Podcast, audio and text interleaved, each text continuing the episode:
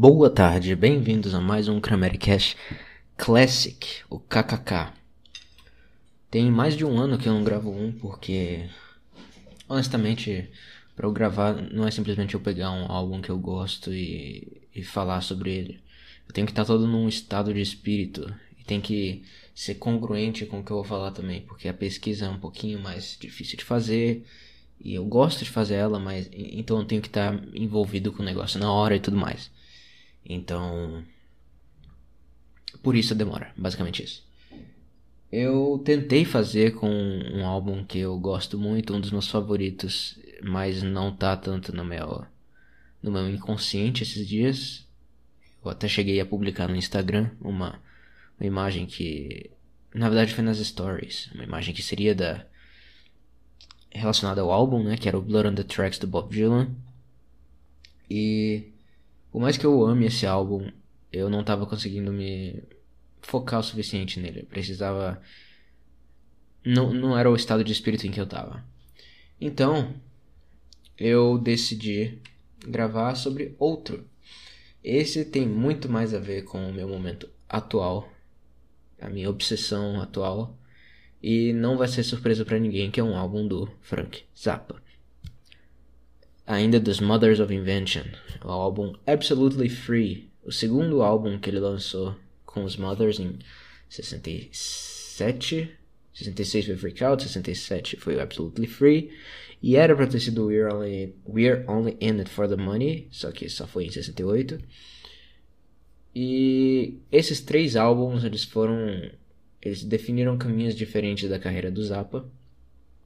E o Absolutely Free, que é o segundo deles, é o mais subestimado desses três e eu acho que é o que começou a lançar sementes para parte da carreira do Zappa que mais me interessa, que é a mais orquestral, ou pelo menos tem me interessado mais, né? Então, eu vou começar aqui falando um pouquinho sobre o próprio Zappa, né? Que nem eu fiz com a Carla Bley. E daí nós vamos em diante. É, o Zappa, ele era uma figura extremamente peculiar. A família dele era, era bem era uma família descendente da, da Sicília, né? De gente da Itália. A mãe dele era uma, era uma católica fanática. Então imaginem cristãos, cristãos, cristãos fanáticos nos Estados Unidos. No, naquela época é um negócio um pouquinho complicado, né? E o pai dele era. Ele trabalhava literalmente com veneno. ele literalmente. Literalmente, não tô zoando. Ele trazia veneno para casa e dava pro Zappa brincar. Então tava lá o Zappa brincando de, de com mercúrio, com DDT e esse tipo de coisa. Na autobiografia dele, ele chega a dizer que no quarto dele, nos cantos, assim, nas paredes, entre, entre a parede e o piso, tinha mercúrio, de tanto que ele brincava. E o pai do Zappa era uma figura em si muito interessante. Ele era matematicamente talentoso. Ele chegou a publicar um livro sobre é, probabilidades em jogos de azar. Inclusive eu encontrei esse livro na Amazon. Se chama Chances and How to Take Them. É, que nem eu falei, ele trabalhava numa planta química, né? E a coisa mais peculiar dele, eu acho, além de tudo isso, né? Não, incluindo tudo isso, na verdade, a mais peculiar é que ele tinha um sonho particular de escrever um livro sobre a história do mundo da perspectiva da Sicília. Ou seja, em vez de focar em Roma, que nem obviamente todos os muitas coisas da história são focadas em Roma, né? Ele queria focar na Sicília. Não ia ser eu não sei como ele falaria, por exemplo, da história de, do cristianismo focando na Sicília, entendeu? É uma coisa bem estranha de se imaginar. E mas ainda assim é bem interessante. Eu tava lendo, não muito tempo atrás, uns.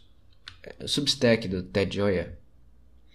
Ele descreve o Zappa como um cara fascinado por banalidades e trivialidades cotidianas. Aí você coloca nisso é, pessoas esquisitas, é, shoppings, é, postos de gasolina, hotéis, coisa cotidiana comum, sabe? E o imaginário dele nitidamente é influenciado por essas coisas. Tem gente estúpida, gente comum, gente é, é, com, cheia de peculiaridades, Geralmente tendo uma vida bem parada ou uma vida bem medíocre, digamos assim. E talvez por causa disso ele tenha tido uma visão muito cínica sobre. Eu, não sei se eu chamaria de cínica, na verdade. Mas é crua, bem realista e crua da humanidade. É extremamente sóbria. E qualquer um que assistir uma entrevista dele consegue perceber isso. Ele fala de maneira incrivelmente sóbria, direta, é, sem, sem sugarcoat tem compilações no YouTube muito, muito, muito boas, excelentes assim para visualizar essas coisas. Tem uma de 10 horas, inclusive, se você quiser se, se aventurar, né? é... E se ele era, entre aspas, cínico com questões políticas? Aliás, ele ligava muito pra política. Ele chegou a se chamar de conservador pragmático na, auto, na autobiografia dele. Só que ele não criava expectativas, né? Ele não era ativamente político, digamos assim. É, se ele era cínico com isso, cínico entre aspas, ele levava a música extremamente a sério. Extremamente, extremamente, extremamente a sério. É, ele, se você comparar a outros músicos dessa era, especialmente desse lado mais bizarro, digamos assim, do, do rock, o Zappa ele teve uma vida pessoal extremamente pacata. Ele gostava de ficar com a família dele, de, de ele gostava de ser pai, ele fala muito da experiência de ser pai, ele dizia, ele disse na autobiografia dele que era um negócio é, único assim, que ele chegou a dizer numa entrevista também que ele não tinha amigos, ele só tinha família. E, inclusive, esse negócio de não ter amigos, não é que ele não gostava das pessoas com quem ele trabalhava, mas é que ele mantinha uma relação de empregador e empregado, entende? Então não é um negócio meio quando você coloca nesses termos, fica meio formal, digamos. E ele levava quase tudo que ele falava a sério. Apesar dele ser um, um exímio piadista, humorista e, e, e fazer paródias maravilhosas, ele era um cara bem sério. E por causa disso ele surpreendia muitas pessoas. E tem vários exemplos, né? Ele era é, notoriamente contra as drogas. Ele sempre tinha que justificar porque ele era contra drogas, ele achava isso um absurdo. E eu não falo só de maconha, de drogas é, é, tipo LSD, eu falo também de remédios prescritos por médicos para você ficar acordado. Provavelmente Ritalina, ele pensava assim. E eu tendo a concordar bastante com a visão dele. Eu, ele não era a favor de proibir as drogas. Inclusive, isso era outra, outro motivo que as pessoas não entendiam na época. Ele era contra proibir as drogas. Só que ele era contra o uso, das, uso delas, né? Eu partilho bastante dessa visão, inclusive. Não é com tudo que eu, que eu concordo com ele, mas eu acho. Na verdade, nem é tanta coisa assim. Mas eu acho a visão dele extremamente autêntica e incomum. E eu gosto de coisas assim. É. Ele também surpreendia muitas pessoas com o estilo de vida dele. Porque, por exemplo, apesar dele ser um cara é, que, que todo mundo associava a coisa bizarra, até porque a imaginação dele era bem fértil, muito visual também, ele gostava muito de projetos audiovisuais. É, ele. Eu lembro de uma entrevista ele ter, ter dito que não gostava de fazer turnês, não gostava de viajar, ele gostava só de tocar. Ou seja, ele só queria ficar na casa dele com as músicas dele. Entende? Ele, ele tocava, gostava muito de tocar ao vivo, só que era um hustle muito grande as viagens. E por causa de toda essa apresentação meio crua dele, que eu falei, né, desse humor, dessa visão surreal das coisas, as pessoas frequentemente achavam que ele compunha músicas obscenas. É e às vezes essas músicas tinham uma mensagem até meio que oposta a isso.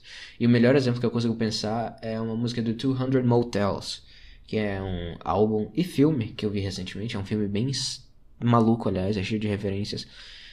E não é muito linear, na verdade não é nem um pouco linear. Uma música chamada Shove It Right In. Ele teve que explicar a letra dessa música numa corte inglesa, por causa do, do negócio do filme e tudo mais. É uma música falando sobre uma group, né? Uma Maria cantor, uma Maria microfone, na melhor dizendo. Que tava se preparando para tentar encontrar algum cara minimamente famoso para ela conseguir transar e ter seus minutos de fama. Era uma música sobre isso. Ele foi perguntado sobre o sentido da música na corte e ele respondeu que era sobre infelicidade, que é uma resposta maravilhosa. Maravilhosa. É...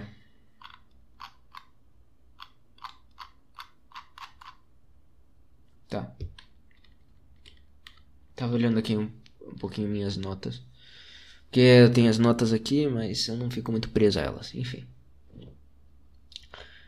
É... Em termos musicais, o Zappa ele teve duas grandes influências assim iniciais que eram completamente diferentes.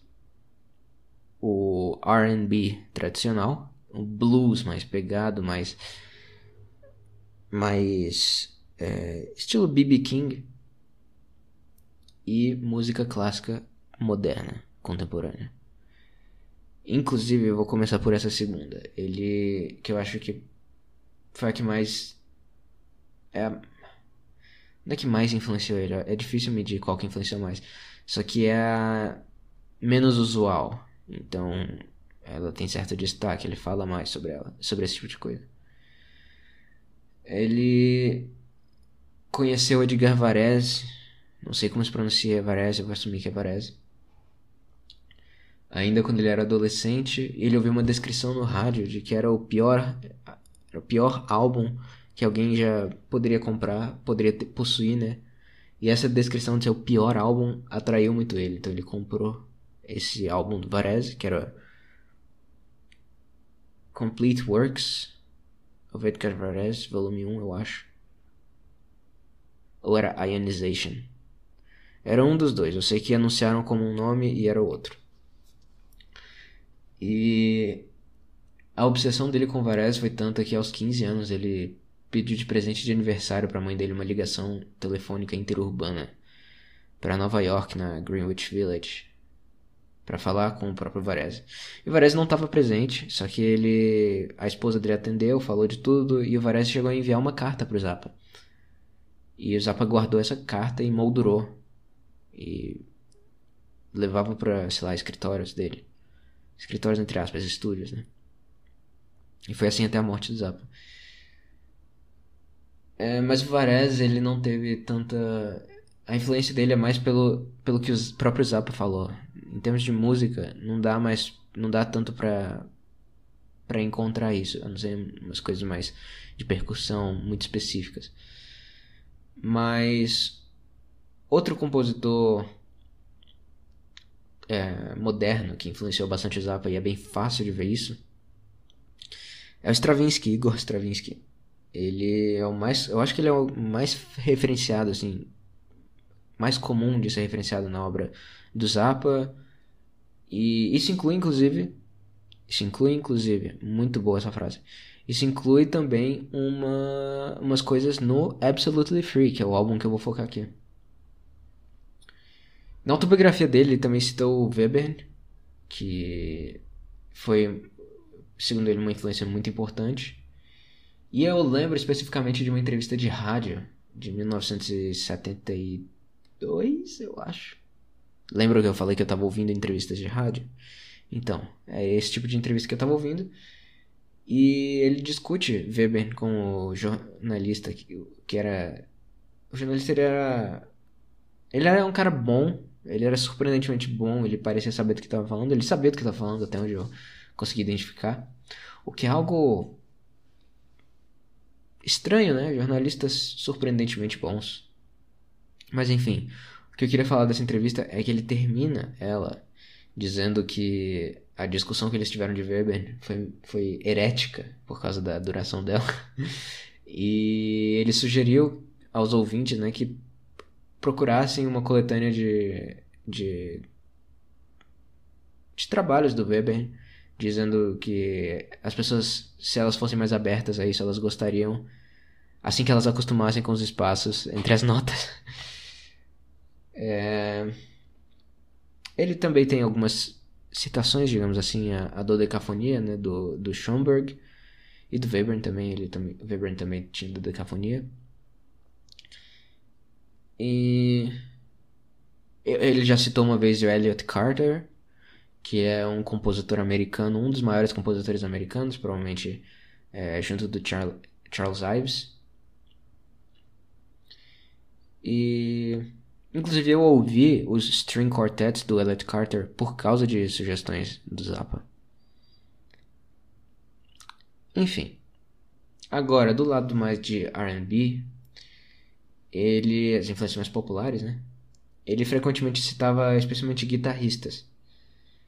É, em especial Johnny Guitar Watson, Guitar Slim e principalmente esses dois. Tem outros, mas é, eu só lembro desses dois agora.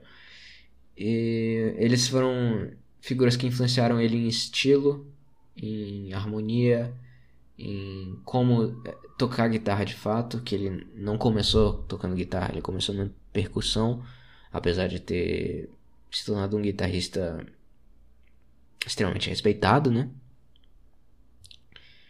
E eventualmente, no começo da carreira dele, ele ficava fazendo uns gigs, né, com algumas bandas. Até que ele chegou numa banda de R&B chamada Soul Giants. Ele insistiu que a banda tocasse as obras dele e meio que se tornou um líder da banda e trocou o nome para The Mothers. Eventualmente, esse nome foi trocado para The Mothers of Invention, porque os executivos da, da, da gravadora eles achavam que a, o nome era alguma referência tipo The Motherfuckers ou coisa do tipo. E o Zappa ele também tinha um, uma fixação com perfeccionismo. Ele era um cara extremamente é, perfeccionista. Quando ele trabalhou com orquestras mais pro fim da... Nem tanto pro fim, mas... Quando ele trabalhou com orquestras no geral, ele vivia reclamando que era difícil de conseguir fazer eles ensaiarem o suficiente. Ele... E provavelmente por causa disso ele... Ele preferiu nitidamente trabalhar com, com a banda do começo dos anos 80, que tinha músicos extremamente técnicos, tipo o Terry Bozzio, o Steve Vai, o George Duke. E esse nível de perfeccionismo dele chegou a, a fazer ele criticar os músicos do Pierre Boulez, que é um condutor e compositor erudito de expressividade, assim, magnânima. Absurdamente influente o Boulez. E é um dos caras mais importantes da música erudita, era, né, enquanto esteve vivo. E ele também trabalhou com a London Symphony Orchestra e ele disse no David Letterman, quando lançou o álbum, que as gravações estavam só 70%. Elas não estavam perfeitas, elas estavam só 70%. E a London Symphony Orchestra é tipo uma uma entidade assim absurda, né? Aliás, eu citei antes o, o Vai e o Bozio. Tenho que, tenho que lembrar uma coisa. Muito interessante, muito interessante. Vi uma conversa entre eles desse ano, 2022. Eu, ela foi dividida em quatro partes. Aí a primeira tá de graça no. Acho que é The Drum Channel, o canal que o Bowser vai lá quase sempre. E eu assisti a segunda parte também, que eu encontrei por aí na, na internet. Tô procurando as duas últimas, mas não encontrei. Mas o que eu achei muito, muito, muito interessante é que os dois têm certo misticismo artístico. E, e eu falei, né? Eles são extremamente técnicos. Todo mundo que conhece o Vai sabe disso. O Bozio, mesma coisa. E, e o Zappa era um cara extremamente cético. Era um cara é, down to earth, realista, bruto, brutalmente realista. E eu não consigo ver ele sendo uma pessoa mística, mas ainda assim ele se cercava desse tipo de gente. Então. Eu não sei bem o que pensar disso. Eu realmente não sei bem o que pensar, mas é muito, muito interessante. Usar para meio que um Ubermensch ali. é... E ele também tinha o hábito de empurrar os músicos que estavam trabalhando com ele até os limites. O melhor exemplo disso é o Terry Bozzio com The Black Page, que foi um, um solo de bateria que ele compôs especificamente para o Bozzio. Uma coisa extremamente difícil de tocar, demorou semanas pro Bozo conseguir. É, até hoje é considerado uma das é uma obra notoriamente difícil para bateristas. E eu lembro de ter visto em uma entrevista dele mais de quando ele tava mais velho, que ele ele gostava de incorporar nas composições alguma característica específica do músico com quem ele estava trabalhando. Ou seja, ele meio que eternizava aquele músico, porque só aquele músico tinha uma certa habilidade peculiar. Não precisava ser muito técnico, mas só uma coisa que só ele fazia. Imagina, sei lá, que você é um pianista e você tem seis dedos. O Zappa ia aproveitar disso para compor coisas que só você poderia tocar, entendeu? Você ia ficar marcado naquela música para sempre. Não tem jeito, não tem como outra pessoa fazer isso. E ele gostava de fazer isso com os, os caras que trabalhavam para ele. Então, do mesmo jeito que ele era um. que ele via essa relação de uma maneira muito corporativa, ele ainda tinha um lado humano que se expressava muito por esse lado artístico musical, né? E isso é, é muito interessante. O, o, o, os músicos dele também, eles eram, eles eram também muito essa frase ficou maravilhosa. Eles também eram muito envolvidos com música erudita. Não tanto no começo da carreira dele, mas ainda no começo da carreira dele eles conheciam. É, não eram não eram Zés ninguém, entende? O, o, o, no, no primeiro álbum dele, o Freak Out, álbum dele com os Mothers, no caso, é, ele chegou a reger os músicos que não eram da banda. Regeu como maestro. Isso sempre surpreendia as pessoas, né? Mas ok, agora vamos falar de fato do Absolutely Free. Fazer um background aqui. Teve uma entrevista, inclusive a mesma entrevista que ele falou do. que ele não gosta de viajar, ele gosta de tocar, mas não gosta de viajar. Perguntaram para ele o que, que ele pensava do começo dos Mothers. E ele falou que não gostava tanto, porque ele não gostava na época que ele estava trabalhando com eles e não olha para trás com nenhuma nostalgia. Mas assim, apesar do próprio Zappa não gostar desse período dos Mothers, eu acho seguro dizer que foi a época mais marcante da carreira dele pro curso da música em questões de influência e continuidade de uma certa tradição. Ele hum, depois ia fazer álbuns que tinham mais influência tecnológica. E eu consigo pensar muito bem em dois exemplos, que são Joe's Garage e Chic Your Booty, que aplicavam um conceito que ele mesmo desenvolveu chamada Xenochrony, ou Xenocronia, ou Xenocronia, não sei que era basicamente pegar solos de apresentações ao vivo em um tempo específico e colocar eles daquele jeito em uma música de estúdio que não tem nada a ver, podia nem ter sido composta na época do, do solo, podia estar em outro tempo e tudo mais. Isso é uma técnica que ele inventou e chamou de Xenochrony, né? É... E além dessa futura influência tecnológica que ele ia ter, ele também teve trabalhos orquestrais, né, no fim da carreira dele, que eu não sei se foram tão impactantes na, na música no geral quanto quanto eles poderiam ter sido, né? Caso, caso ele tivesse sido, feito isso no começo da carreira. Porque os álbuns do, do, dos Mothers realmente foram extremamente influentes. É... O problema dessa época, do, do começo, é que ele tinha uma preocupação muito grande com a censura das gravadoras. O, o álbum, depois do Absolutely Free, We Are Only In It For The Money, ele sofreu bastante com isso. E o Freak Out, que foi o anterior a Absolutely Free, também sofreu bastante. Mas até onde eu sei, o Absolutely Free ficou relativamente intacto. Eu não sei de nenhuma história muito é, de nenhuma história específica envolvendo censura nesse álbum.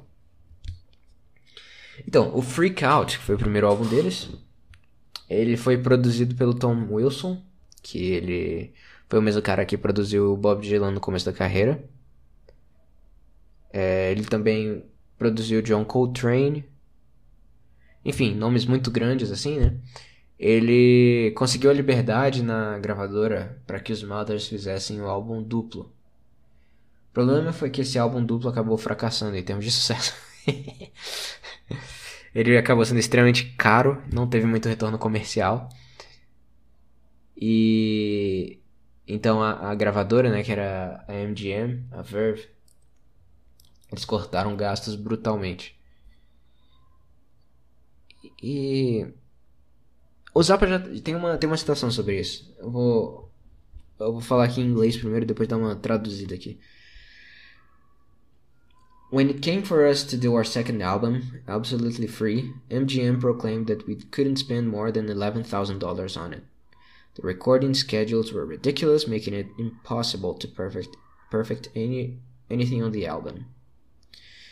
It was typical of the kind of bullshit we had to put up with until I got my own studio.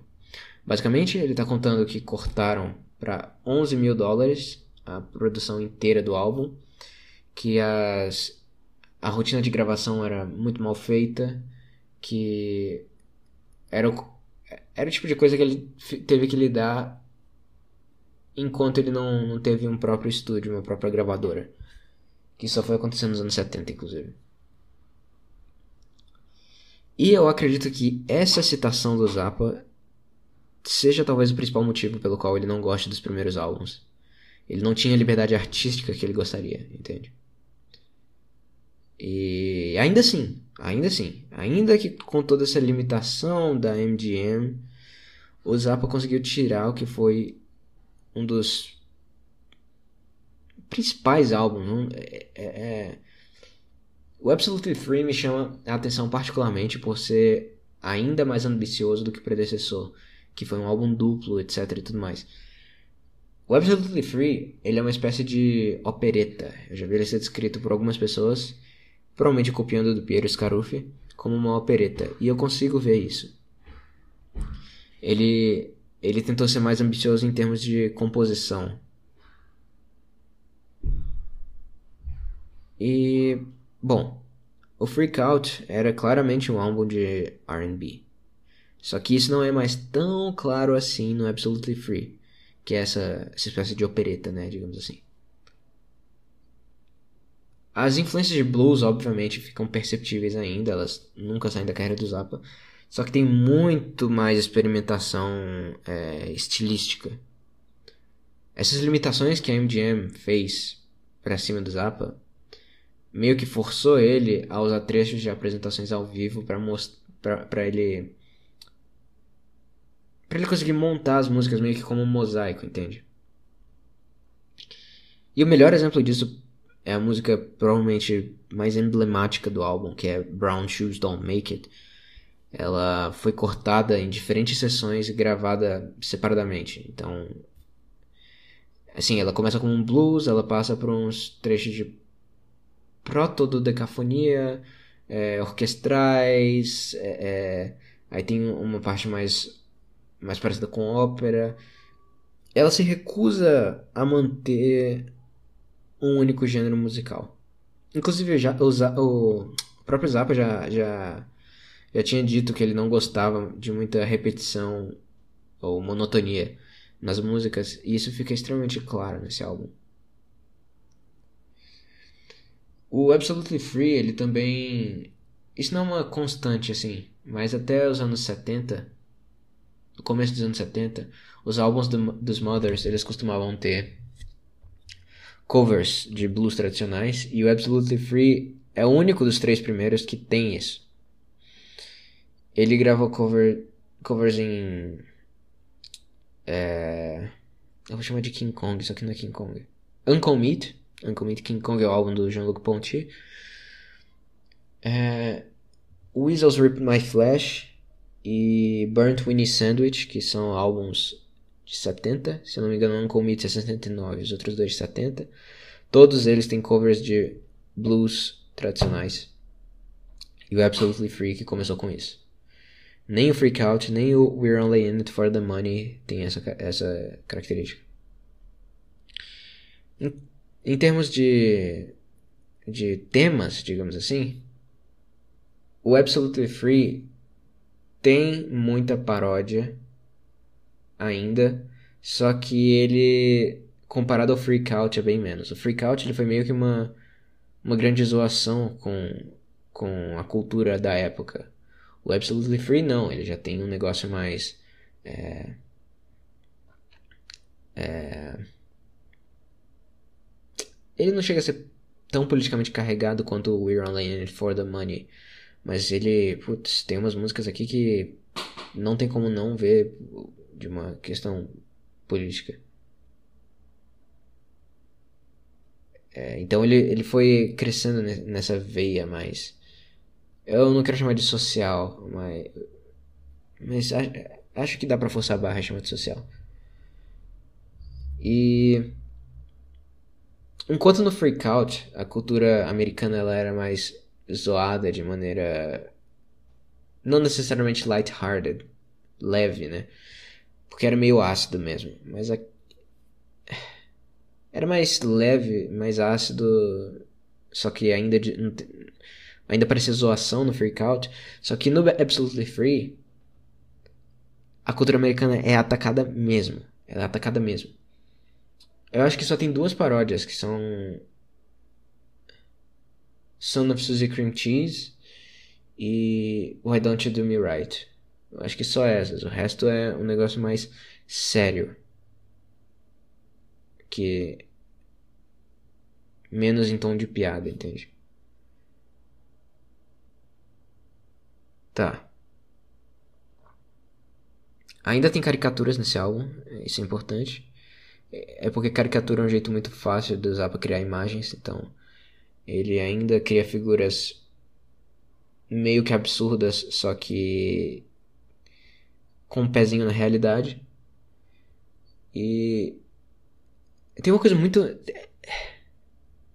Isso eu vou falar mais depois. Mas tem dois tipos de analogia nesse álbum: que são as analogias com vegetais e as analogias com plástico. E eu vou falar melhor disso depois. Isso é muito interessante. Tá. E em termos de estilo, isso tem uma coisa muito interessante nisso. Muito, muito interessante. Esse álbum esse álbum, ele foi o primeiro a ter a presença dos Archetypal American Music Icons. Ícones musicais americanos arquetípicos. Foi algo que ele descreveu no, na autobiografia dele, The Real Frank Zappa Book. No livro eles são descritos como adição de, de texturas, digamos assim, ou trechos inteiros de melodias que são conhecidas dentro da cultura americana que pode ser de standards, pode ser de é, programas de televisão, ou pode ser até de compositores é, é, eruditos. Em Absolutely Free, ele fez isso, por exemplo, com Charles Ives e com Stravinsky. Então é um negócio bem variado. Só que ao mesmo tempo ele pegava leaks de programas de TV e colocava na música quando ele queria passar uma, uma mudança de sentimento. Ah, isso daqui é mais é mais humorístico, então vamos tocar um temazinho de programa de TV aqui humorístico. Esse tipo de coisa. E essa técnica permitia que ele produzisse versões radicalmente diferentes das mesmas músicas. Ao vivo, né, obviamente. Porque ele combinava. É, é ele fazia gestos para os músicos dele. Inclusive, vários deles falam que eles tinham que decorar 50 gestos, coisas assim. Aí ele fazia um gesto, aí dava um input para eles, digamos, de, sei lá, reggae, ou então heavy metal. Então isso fazia mudar completamente a estrutura da música. Ela poderia soar de maneiras diferentes. Tem, tem nos álbuns ao vivo dele, especialmente do fim da década de 80, com a The Best Band You Never Heard in Your Life, né? que é o nome de um dos álbuns. Tem vários exemplos disso acontecendo. As músicas são bem diferentes umas das outras. Umas de delas mesmas, no caso. Das outras versões, isso que eu quis dizer. É... ainda em termos de é, estilo, a gente de novo tem blues forte, extremamente forte, só que nesse álbum tem muito mais influência de jazz. Tem um documentário de rádio chamado Jazz from Hell, que aliás é o nome de um dos álbuns dele, Jazz from Hell, em que assim, tem algumas coisas meio erradas no documentário. Só que eles apontam também muita coisa interessante, até porque eles têm entrevista com membros dos Mothers. E um dos caras que eles entrevistam é o Don Preston. Preston, que é um cara que trabalhou com o Paul Blay. Talvez eu tenha até mencionado ele no, no Cast Classic do Escalator Over the Hill, porque ele participou do Escalator Over the Hill. E o Don Preston entrou para os Mothers depois do primeiro álbum. Ele entrou depois do Freak Out, né? E e o Zappa, antes de conhecer o Don Preston, ele parecia não ouvir tanto jazz, segundo ele. Mas o Bunk Gardner, que era o saxofonista, o Don Preston e o Ian Underwood, que era o pianista, o tecladista que também tocava sax alto. Coisa que qualquer um que ouviu Uncle Meat sabe. É... Enfim, tocando com esses caras, ele desenvolveu um certo interesse no, no gênero musical, né? No jazz. E isso fica muito claro em uma música que é instrumental chamada Invocation and Ritual Dance of the Young Pumpkin. Então, ok, a gente já falou de um monte de contexto, vamos ver agora como que o álbum é em si. Eu falei que tem dois temas, né? Do, duas, duas metáforas no álbum, que são duas analogias, que são o plástico e os vegetais. Plástico já era uma analogia que tinha aparecido antes. Em Who Are the Brain Police do Freak Out, o primeiro álbum. E o plástico. Bom. Ele é um. Ele é, é um, um tipo de artificialidade social. Um negócio meio. Nós vivemos numa sociedade, entende? E a primeira música do álbum se chama Plastic People. Não é. Depois que você sabe desse significado que ele dá para plástico, já fica bem on your face o negócio. Aliás, o álbum é aberto com uma personificação do presidente dos Estados Unidos. Então, né? Não que se pareça de fato com algum presidente, até onde eu sei, mas é porque ele fala explicitamente: Ladies and gentlemen, the President of the United States. E. É. Aliás, isso já mostra um pouquinho do, desse tema mais político de cara, assim, né? Que não era tão presente no Freak Out, apesar de ter isso também. Mas enfim, a música fala sobre aquilo de é, seguir normas, conter suas excentricidades, é, se forçar a ser socialmente ajustado, aceitável, né? Coisas assim. E a letra, ela, ela vai de coisas até mais leves, é, que nem mulher de plástico passando plastic goo, é, como que é goo? Gosma. Gosmas de plástico no rosto e no cabelo. E também, obviamente, vai para temas mais explicitamente políticos. Watch the Nazis, burn your town. E no fim ela também é, é fala das pessoas que estão completamente rodeadas de plástico, assim, é quase um é quase um Ted Kaczynski momento nos anos 60.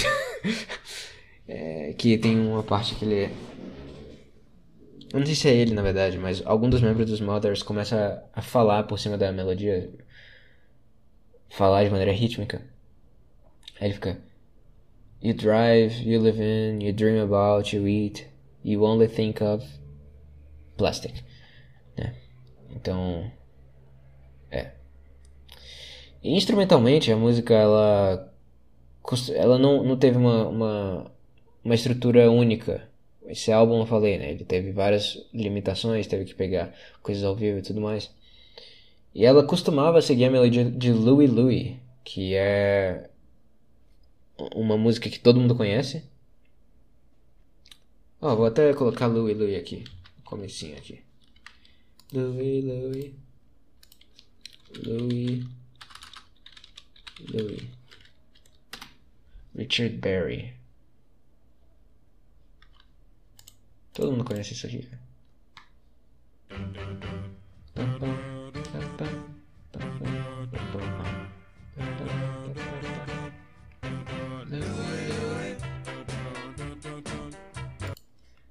Enfim, a música ela seguia essa melodia, né?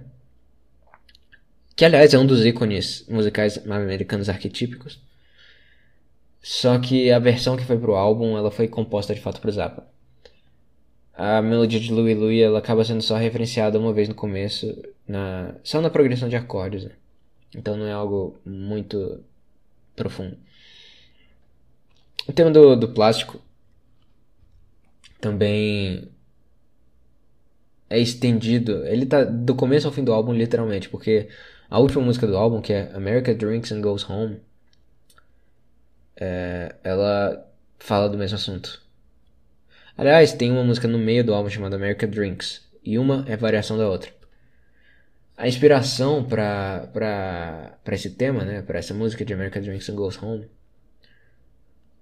foi a experiência do Zappa tocando com diferentes bandas em diferentes pubs, né? Em especial um grupo chamado Joe Perino and the Melatones.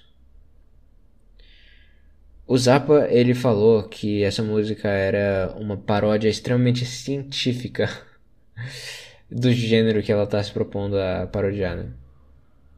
Que é um negócio meio de jazz decadente. É, jazz de branco, digamos assim. Ele, ele. Aqui, ó, a frase dele foi: It's a very scientific parody of that genre. It's so subtle that you almost wouldn't see it as a parody. It's not a bad tune. The whole essence of that kind of music is that moron 251 syndrome, where everything modulates around the earth going 251. It's an exercise in 251 stupidity. 251 um é uma progressão que ele não era muito fã. Ele, inclusive, fala na autobiografia dele sobre músicas que são escritas em 251. E ele dedica um tempo razoável a isso, na verdade. Ele diz que é uma música ruim de. É uma progressão de música ruim de brancos. Jazz de brancos, pop de brancos. E ele descreve como uma progressão é, é, odiosa, né? hateful. E, e, na mesma entrevista dessa citação que eu não traduzi, aliás, só falei em inglês. Ele fala que tem gente que vai lá com um, um approach teórico, unicamente teórico, e pensa, ah, eu vou estender o 251, o 251. E ele fala que as pessoas que fazem isso não são as que você. Que a história lembra como os grandes músicos de jazz. Então, ele está parodiando uma coisa muito específica musical em America Drinks e America Drinks and Goes Home. E agora um pouquinho das diferenças de uma para outra. America Drinks, que é a primeira que aparece, ela ela é uma versão meio bêbada, digamos assim. Ela é meio bêbada. Se você ouvir, vou tocar um trechinho dela aqui. É, é Drinks to live free. Nossa, velho. Aqui. One, two, buckle my shoe. É isso que eu quero dizer quando eu falo que ela é meio bêbada.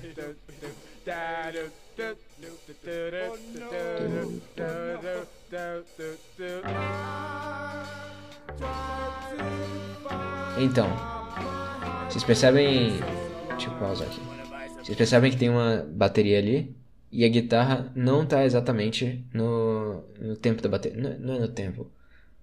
Ela tá no tempo da bateria, só que ela não toca as notas no momento que elas deveriam ser tocadas. Tô tentando explicar um conceito musical chamado síncope. É... Que é meio que uma mistura, entre aspas, de ritmos, entre aspas, que quebra o, o que você espera na música. se um compasso tem quatro notas, eh, se ele é 4x4, ele tem quatro notas principais, digamos assim. As que tocam em cima do 1, 2, 3, 4, 1, 2, 3, 4. As notas que tocam em cima do 1, do 2, do 3, do 4, elas são as notas principais. Elas são mais fortes normalmente. Só que uma síncope coloca uma nota entre essas duas. Entre duas né, dessas, dessas quatro. E o melhor exemplo disso é ragtime, que todo mundo conhece. Aqui no Brasil, se você tiver por volta da minha idade, você deve conhecer Maple Leaf Rag do Scott Joplin, porque tocava numa novela antiquíssima da Globo, é, o Cravo Rosa, que a música ela é basicamente só síncope.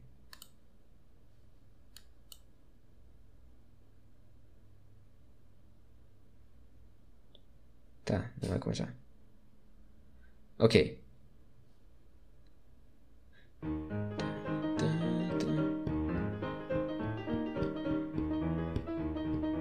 Enfim, outro bom exemplo é Hit the Road Jack do, do Ray Charles.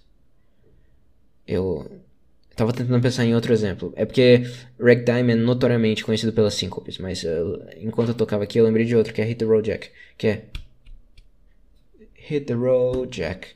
Don't you come back no more, no more, no more, no more. Hit the road, Jack. Don't you come back no more. É como se a minha mão batendo aqui estivesse um pouquinho. Um momento um pouquinho diferente.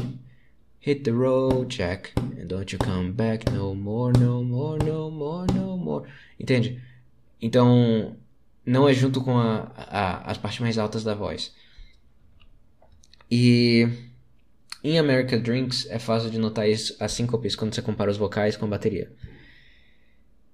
Então isso é a ideia mais interessante, eu acho, da, de America Drinks. E em America Drinks and Goes Home, que é a versão mais domesticada, digamos assim, que é mais parecida com os bares dos quais ele estava pensando, ela segue um padrão que ritmo que, que tocava nessas festas dos anos 50 é, e o narrador começa, em determinado ponto da música, mais pro fim, ele começa a falar com a audiência como se fosse o final de um show. Até porque a música finaliza o álbum, né?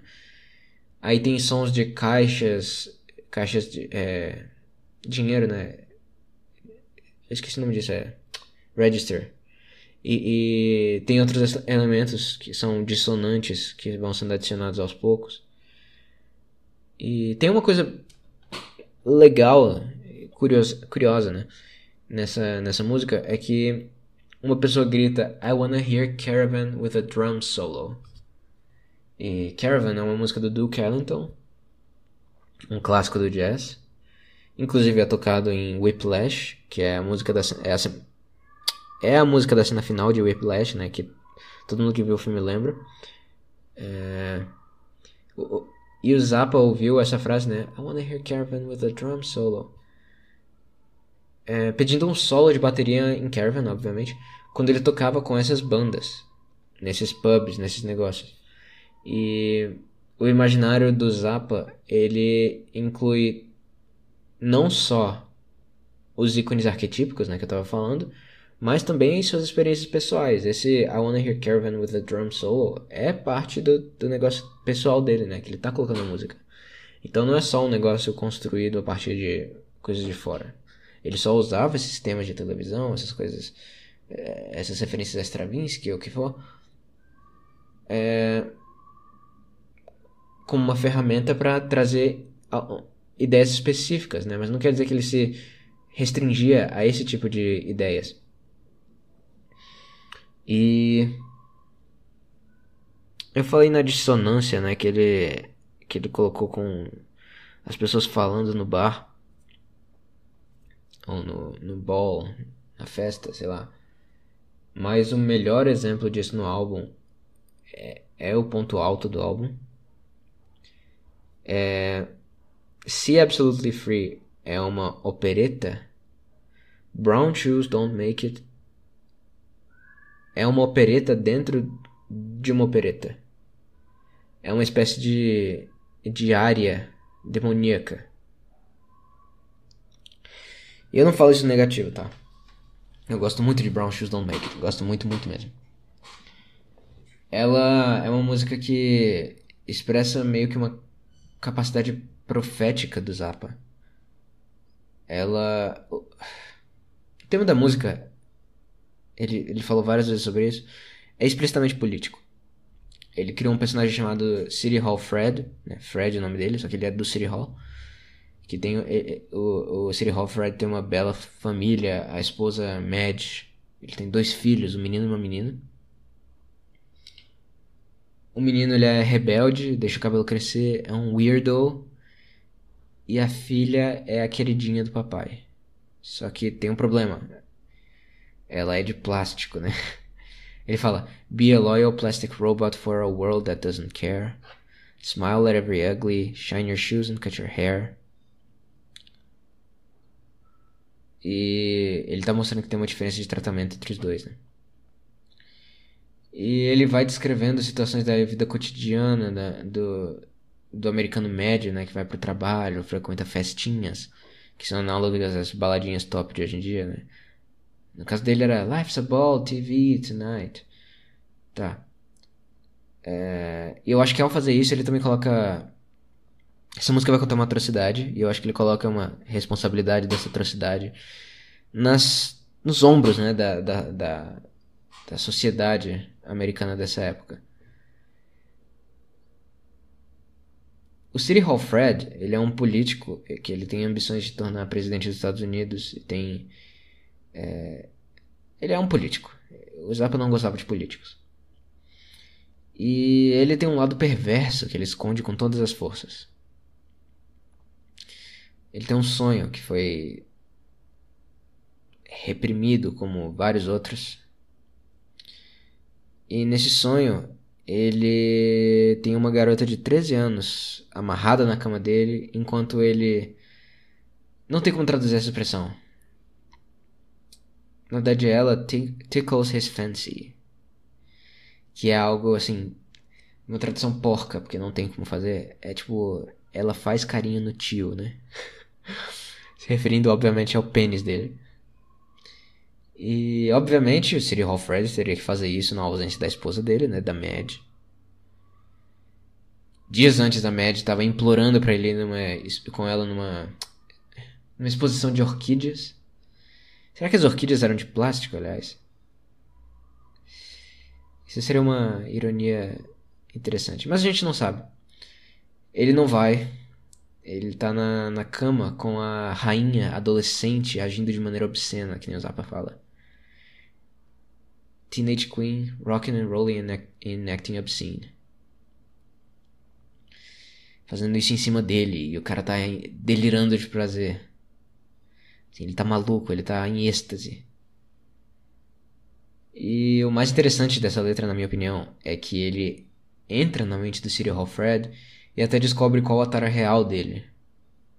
Ele fala: She's a dirty young mind, corroded, corrupted. Well, she's 13 today, and I hear she gets loaded. O City Hall Fred tem tesão em corromper a mente da criança e transformar ela num demônio do, do sexo. É isso, esse que é o, a perversão do Serial Fred.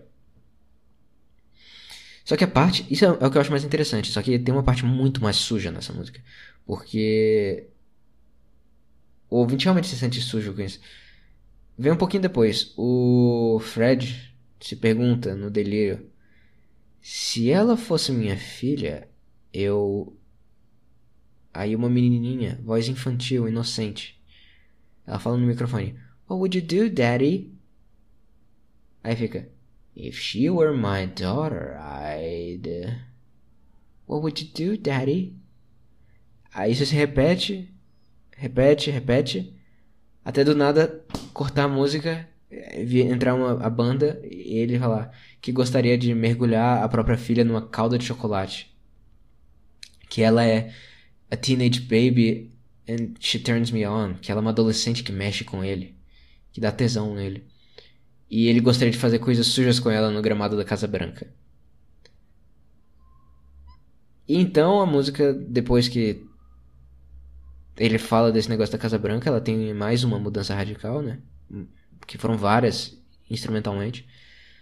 Que indica ele saindo do delírio e voltando pra normalidade. Porque tudo isso, na verdade, foi um delírio dele, foi um sonho. E a normalidade dele é uma vida burocrática de apertar a mão de advogados, responder a esposa no telefone. E. E ele termina a música falando sobre como a vida é divertida, o quanto ele é grato por ter terminado a escola e sobre e,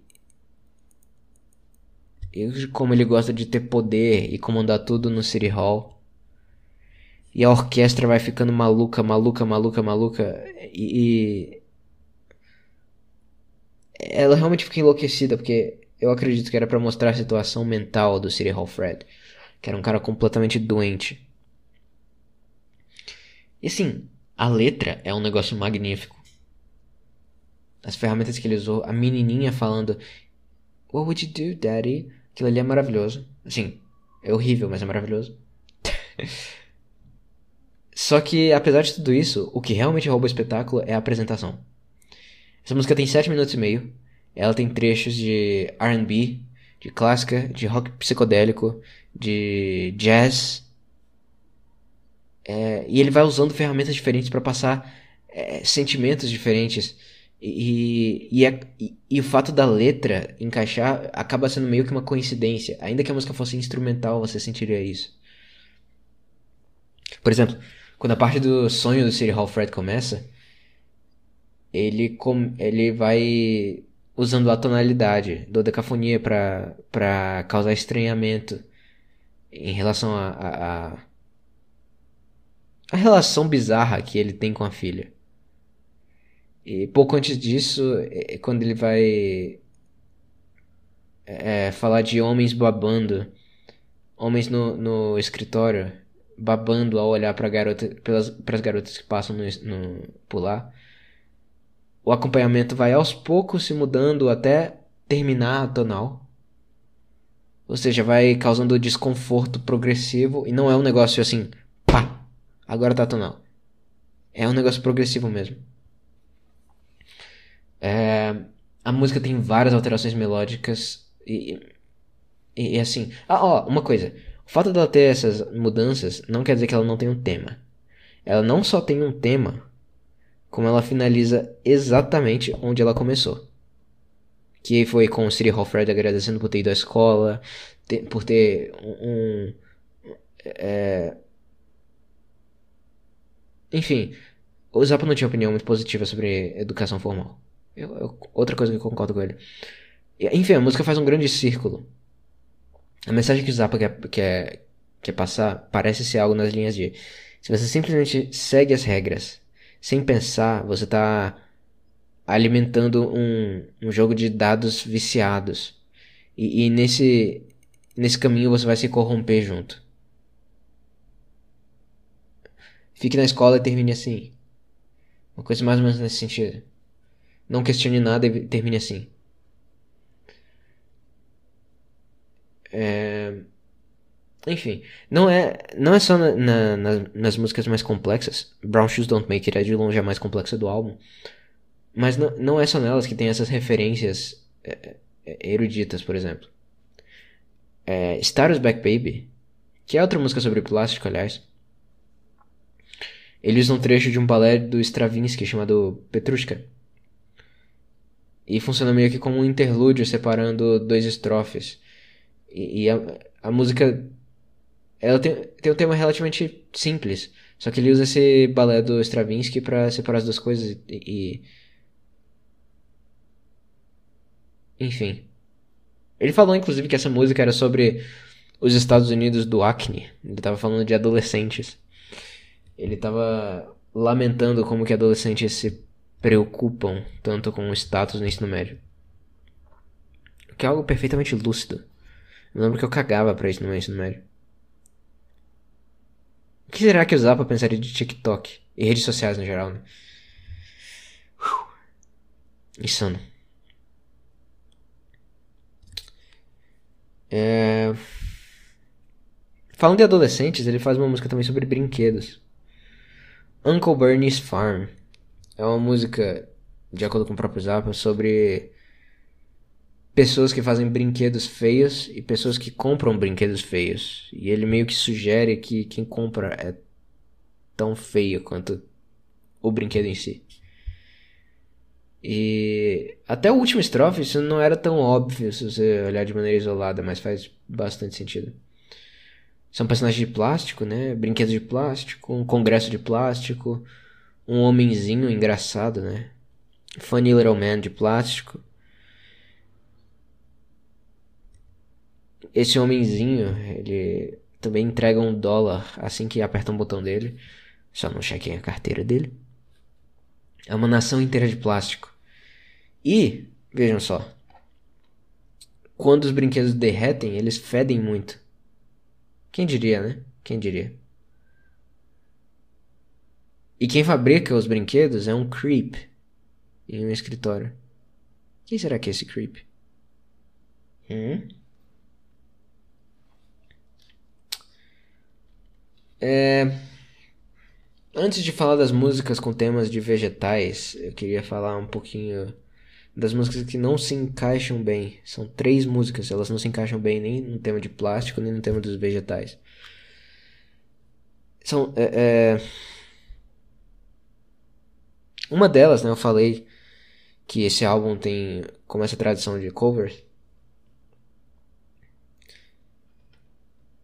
Uma delas é que começa essa tradição. Em Weasels Ripped My Flesh foi Directly From My Heart to You, esse álbum é de 70.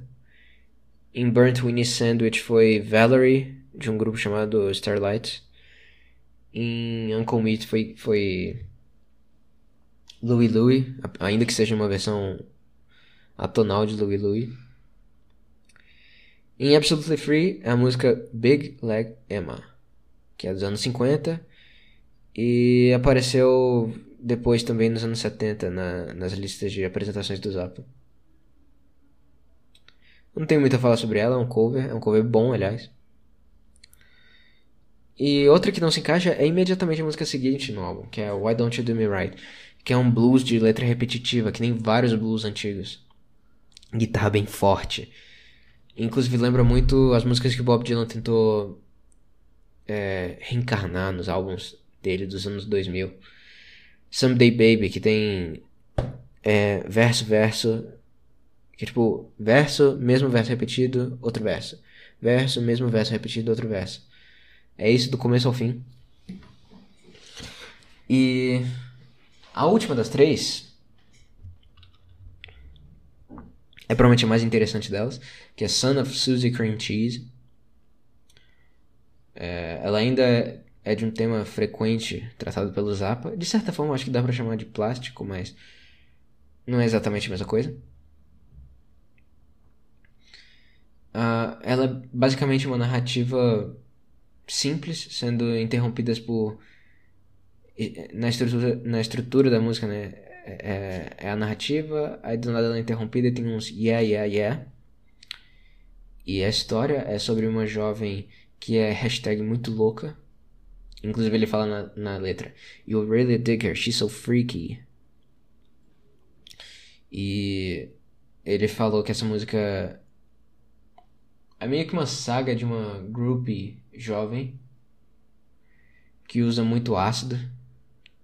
A referência no, na letra é Kool-Aid, é, para falar de ácido. Aí ela rouba as drogas do namorado, depois foge de Los Angeles para ir numa marcha de protesto. É... Ela é basicamente uma hippie politizada, né? E é um grupo que ele iria zoar bastante no álbum seguinte, o We're Only In It For The Money. Mas ok. Tem as músicas de vegetais agora. Eu falei, né, que esses dois temas aí e tal, eles ficam se intercalando não é como se tivesse um bloco de música sobre plástico, um bloco de música sobre vegetais. Eu não tô falando das músicas em ordem. É, tanto que eu falei de Plastic People depois de American Drinks. Primeiro e último, né? É, mas assim, tem uma sequenciazinha no começo. A segunda música do álbum é Duke of Prunes. Duque das Ameixas Secas. E Apesar de parecer o nome de um personagem do Sítio do Pica-Pau Amarelo. Condessa de Três Estrelinhas encontra-se com o Duque das Ameixas Secas. Enfim, é uma música bem bizarra sobre relações sexuais. Os eufemismos da, da, das letras antigas eram expressões. Eram expressões tipo. Prune me, cheese me. Que eles usavam no sentido de, sei lá. Goza em mim, me coma, me chupe. Coisa desse tipo. E Zappa fala que esse era o. Foi por isso que ele escolheu Prune me, cheese me. Especialmente em country blues eles usavam nesse sentido. Especialmente country, eu acho. E o que eu acho mais interessante aqui é a melodia, que é muito bonita, muito bonita. E eu acho que o próprio Zappa gostava dessa melodia porque ele reciclou várias vezes ao longo da carreira. Geralmente versões orquestradas. Inclusive tem duas versões orquestradas bem notórias, mas eu vou falar disso depois. É... A música que vem depois de Duke of Prunes, ela se chama. É um interlúdio, na verdade, que envolve o personagem do Duque das Ameixas Secas. É... Amnesia Vivace? Amnésia Vivace. Eu acho que é Vivace. É um experimento de um. Essa música é interessante. O Zappa, ela tem um minuto e pouco, um minuto e dez por aí. Mas ele falou ele não, não chamou de Amnesia Vivace no, na autobiografia dele porque esse bloco de músicas para ele é como se fosse só uma. Mas é um experimento que foi descrito pelo Charles Ives, Charles Ives, o compositor americano, que ele ele descreveu como se duas bandas de marcha se colidissem vindo de direções opostas. Então o Zappa fez um negócio mais ou menos assim: ele pegou melodias diferentes e sobrepôs elas. Ele fez a banda tocar simultaneamente God Bless America, America the Beautiful e Star Spangled Banner. Que são músicas obviamente politizadas, né? E, e ele usou isso para simular essa colisão. É, é bem curto, mas se você conseguir prestar atenção e identificar as melodias, é muito interessante. Aí, enfim, depois de, de Amnesia Vivace tem The Duke regain, Regains His Chops. A letra segue o tema sexualizado, a melodia é, é a mesma, né? Só que ela é bem mais influenciada por R&B dessa vez. E ela serviu... Ela foi a principal base para as versões orquestradas futuras que eu mencionei. Especialmente nos anos 70. Que saíram em álbuns oficiais, eu me lembro de duas dos anos 70. Mas enfim, depois da sequência de, de músicas dedicadas ao Duque, tem mais músicas sobre vegetais. E a primeira delas vem com o significado do conceito. Bom, significado não, mas, mas ele explica. Call any vegetables. Não mostra assim explicitamente na cara. Não esfrega na sua cara o significado da metáfora.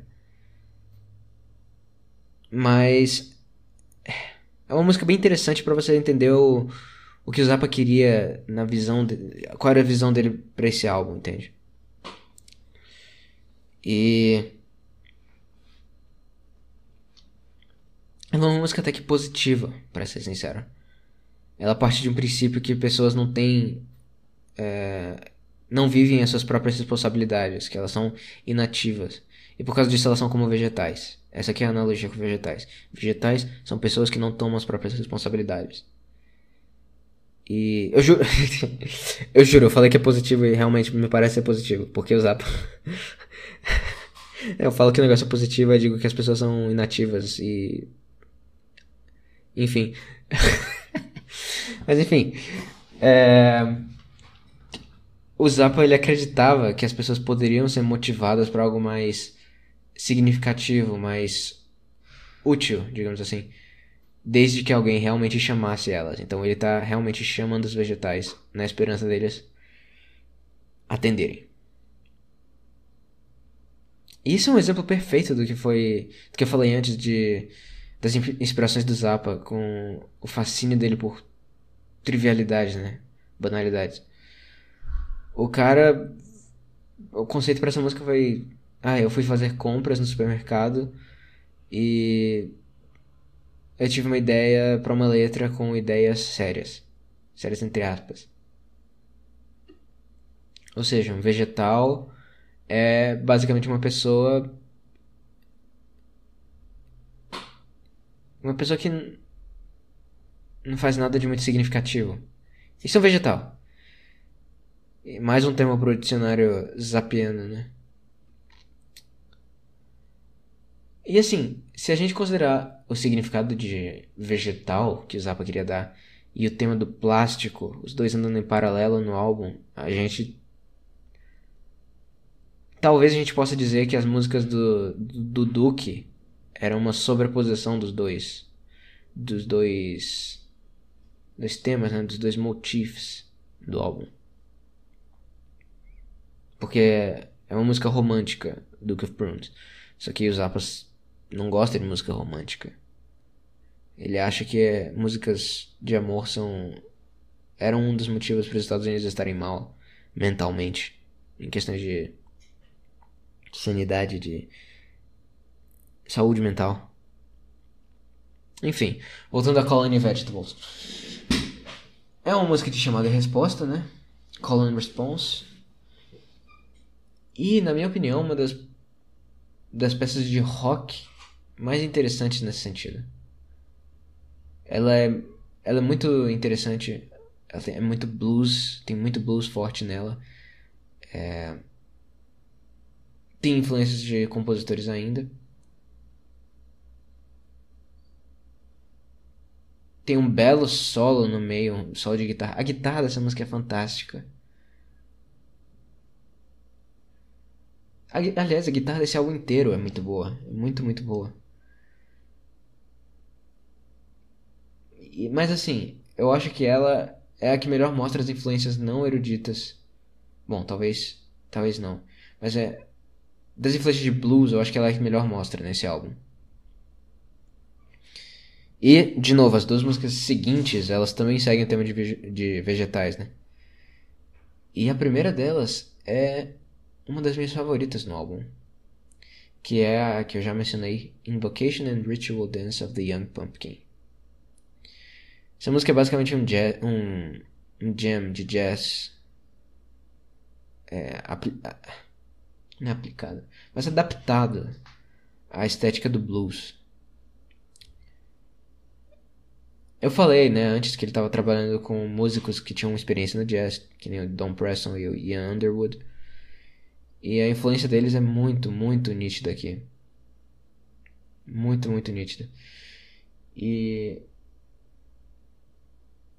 ela faz jus ao, jus ao título, porque realmente parece uma, uma invocação, um negócio meio espiritual. Eu falei que o Zappa não, é uma, não era uma figura particularmente, particularmente espiritual, né? Mas essa música realmente tem um aspecto de ritual. Que nem o título fala, né? E também outra coisa muito interessante dela é que tem um dueto de flauta e guitarra nessa música. E isso é bem raro na cara do, do Zappa, duetos. Eu só lembro disso acontecer, para ser sincero, em King Kong, que é do que foi lançado pelo Jean-Luc Ponty, só que todas as composições e todos os arranjos é tudo do Zappa. Só que Jean-Luc Ponty queria lançar um álbum de composições do Zappa. Ele tocando, né? Então eu meio que considero esse álbum do Zappa. E eu só lembro no King Kong, para ser sincero. Enfim, a música seguinte é Soft Cell Conclusion, que é mais uma variação sobre Colony Vegetables. Só que ela tem uma introdução própria, pequena assim, e um monólogo do Zappa sobre conversar, interagir, é... falar com vegetais. Então ele tá falando conosco. Então, basicamente, essas são as músicas do álbum. E eu quero fazer um. Quero dar meu, meu caso para esse álbum ser importante na obra do Zappa. Em Absolutely Free, nasceu uma série de coisas recorrentes na carreira dele. O exemplo mais óbvio são os ícones musicais americanos arquetípicos, né? Que ele usou ao longo de toda a carreira dele, quando ele queria passar alguma emoção específica por meio de uma, de uma obra, de uma peça, de uma música. Mas não é o único, né? Aliás, deixa eu falar um pouquinho mais dos ícones musicais americanos arquetípicos ícones arquetípicos para que nós somos íntimos. Eu falei lá que ele fazia vários, ele tinha vários gestos combinados com os músicos para eles fazerem algumas coisas específicas. E tem muito a ver com isso. Às vezes um gesto era referência a um ícone arquetípico. Então um gesto trazia um sentimento é, cons consigo, né? Então, isso faz as apresentações ao vivo dele serem muito interessantes. E parte dessa, dessa coisa interessante veio desse conceito dele, dos ícones arquetípicos, que surgiu no Absolutely Free. Então, isso em si já é muita coisa. E várias músicas do álbum foram recicladas em orquestração, né? de trabalhos futuros. Duke of Prunes, que eu mencionei, tem uma excelente versão, very nice, no álbum de 74 chamado Orchestral Favorites. Esse álbum, na verdade, ele é todo muito bom. Mas Duke of Prunes provavelmente é a melhor música dele. E tem uma versão sublime dessa música em um trecho de Music for Electric Violin and Low Budget Orchestra do King Kong, do Jean-Luc Ponty. Esse álbum em si já foi muito influente, muito importante, reviveu é, o violino dentro do jazz. E tem um trecho que é Duke of Prunes. É... Aliás, Ponty nesse álbum também tocou America Drinks and Goes Home. Ele foi a última música do King Kong. Esse álbum é fantástico, de verdade. É maravilhoso. É, é, eu deixo de recomendação aí pra qualquer um que, que tem interesse no Zappa. E ainda que você não tenha interesse no Zappa, se você tem interesse em jazz fusion, em jazz, em rock experimental, sugiro também. Porque tá nesse mesmo ambiente, digamos assim. É, e o contato que o Zappa teve com o jazz a partir da, dos membros lá da, novos da banda também foi bem crucial na carreira do, do Zappa.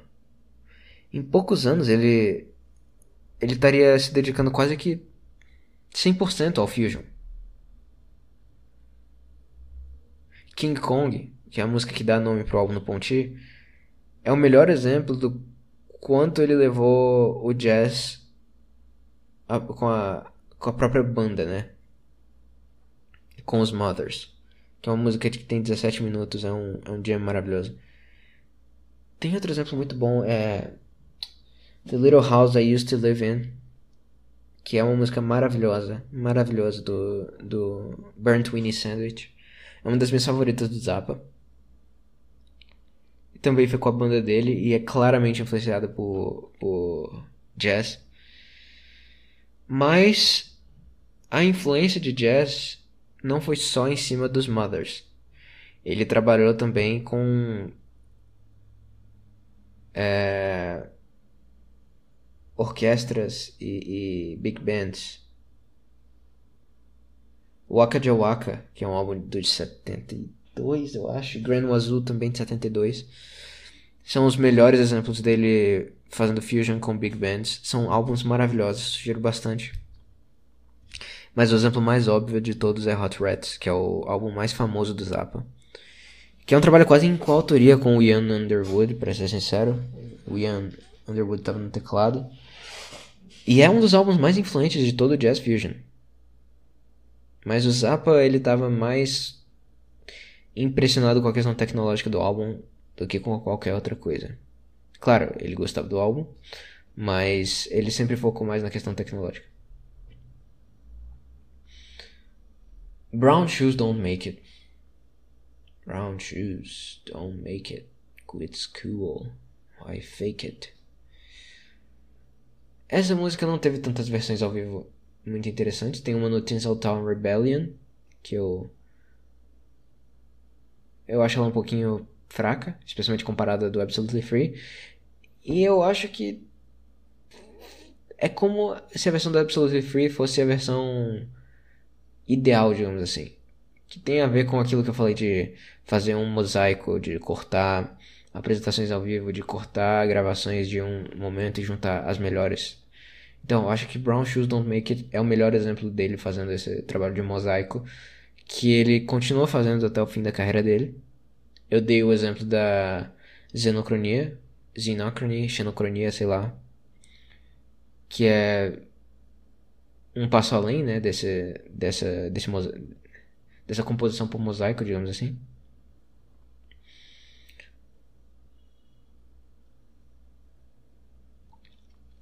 E assim, cara, essa música me impressiona muito. Eu não sei como que ele consegue conseguiu imaginar mudanças tão radicais, uma música tão complexa, sem que ela perdesse a essência. É... Então, essas ideias foram todas que surgiram no Absolutely Free e continuaram pro resto da carreira do Zappa.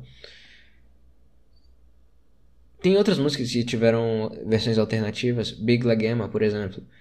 Ela tem uma versão no Leather. Que é muito boa, provavelmente é melhor. Mas, bom. não é tão importante assim quanto os outros exemplos que eu dei, que realmente mudaram a maneira de usar para fazer música e só Deus sabe quanto que influenciaram é, música no geral, né? Então, é, eu vou, vou finalizar aqui só com mais um, uma ideia.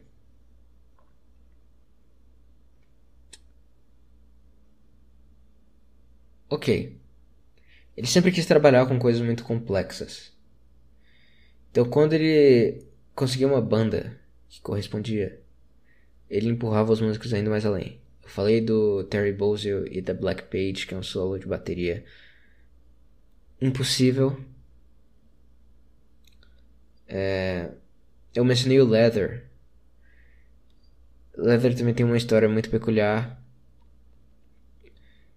que tem a ver com esse álbum, não tanto com esse álbum, mas com o anterior e o próximo, mas com essa era dos Mothers que ele não gostava tanto. Os anos 70 dele foram extremamente complicados por causa de batalhas com gravadoras, né? E o Leather, que eu mencionei, ele foi dividido em quatro álbuns diferentes. Studio 10, Sleep Dirt, Orchestral Favorites... E um que eu não lembro agora. Então, esse álbum também está relacionado com a vontade dele de ser independente.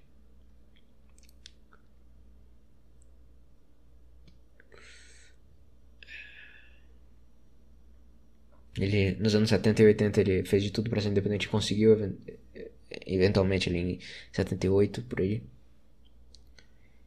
Absolutely Free também trouxe alguns temas, especialmente políticos, que nunca saíram da carreira do Zappa. Se você parar pra pensar, Brown Shoes Don't Make tem uma perversão sexual que talvez dê para você fazer um paralelo com 200 Motels, Shove It Right In, né, que eu mencionei. Ou melhor ainda, com Bobby Brown Goes Down. Mas não sei se, se esses temas políticos eles surgiram exatamente Absolutely Free. E assim, no futuro do Zappa, eu acho que o que mais marcou em Absolutely Free foi a ideia de orquestra, né? O uso de orquestras em Absolutely Free foi mais relevante do que em Freak Out, de longe.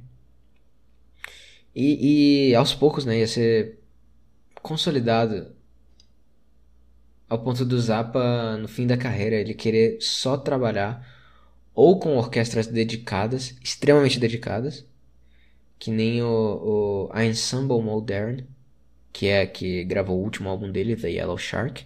Inclusive é um dos meus álbuns favoritos do Zappa. ou com sintetizadores. Ele não queria músicos que só estavam pelo dinheiro para fazer um trocadilho horrível com o álbum. Ele não queria músicos que não estivessem tão envolvidos quanto ele mesmo. Então, ou sintetizadores ou orquestras como o Ensemble Modern. O Absolutely Free, ele é um álbum relativamente bom, ele é bem desafiador, na verdade.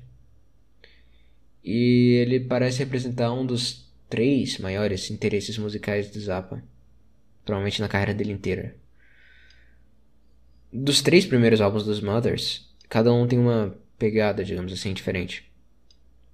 O Freak Out tem quase que um aspecto de homenagem ao blues tradicional que o Zappa tanto gostava e é, além disso, é extremamente satírico. O We're Only In It For The Money tem certa pressa por música mo moderna, especialmente música concreta, concrete. E Absolutely Free tem maiores é, ambições orquestrais, né, que nem eu falei agora há pouco. E esses três interesses eles vão se misturando vão se misturando ao longo da carreira do Zappa. Shut Up and Play Your Guitar, claramente um negócio de blues. É, Orchestral Favorites, claramente um negócio é, orquestral. É, trechos de álbuns, tem muito de coisa. Bom, música moderna sempre teve muita influência, muito presente na obra do Zappa, mas música concreta que eu mencionei, é Shake Your Booty, Chic, na verdade, Your Booty, tem umas duas músicas que são só música concreta.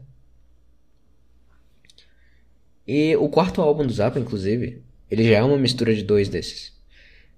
Ele é um trabalho orquestral, ou seja, influência do Absolutely Free, com forte influência de música concreta. We're Only In It For The Money. E ainda tem, obviamente, influências de blues, né? É, mas não é tanto assim. Ou seja, se você fizer. O que eu tô querendo dizer é que é, muitas obras do Zappa são meio que uma combinação linear desses três temas. E assim, meu interesse em Absolutely Free, ele provavelmente surge porque das obras. As obras mais orquestrais dele, e eu coloco nisso também as big bands, as mais orientadas ao jazz, né? É essas obras são as que mais me intrigam, de certa forma. Eu falei do The Yellow Shark, né, de 91, que ele gravou com Ensemble Modern. Ele ele chegou a reger, né, só que ele não foi regente na apresentação inteira, porque ele tava muito cansado, ele tava com câncer, ele tava literalmente morrendo. E ele só regeu quatro músicas.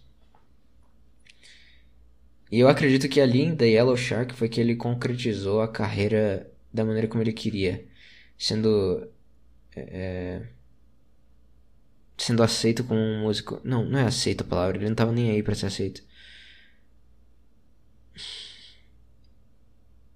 Sendo tratado como que ele era, que era um compositor americano, um compositor é,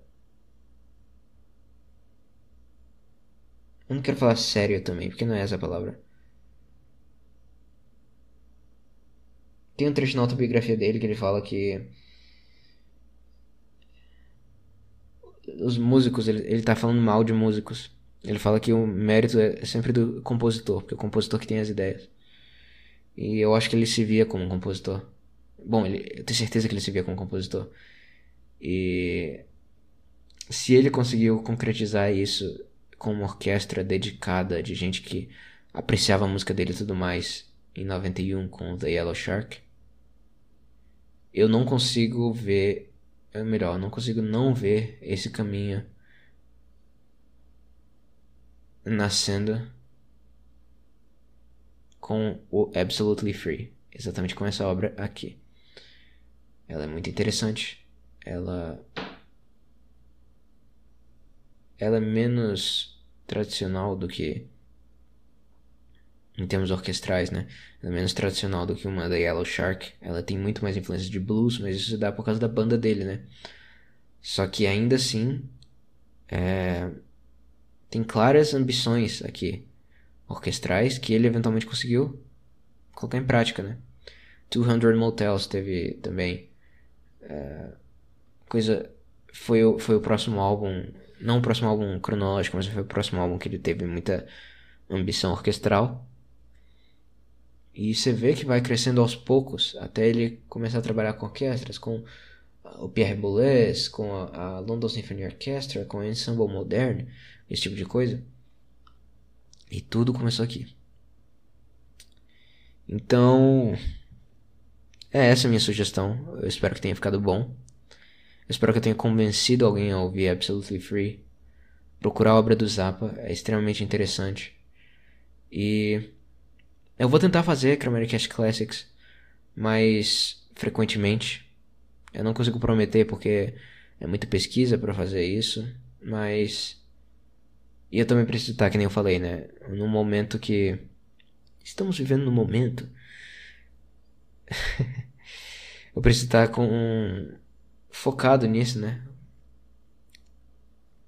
Eu preciso estar com estar envolvido.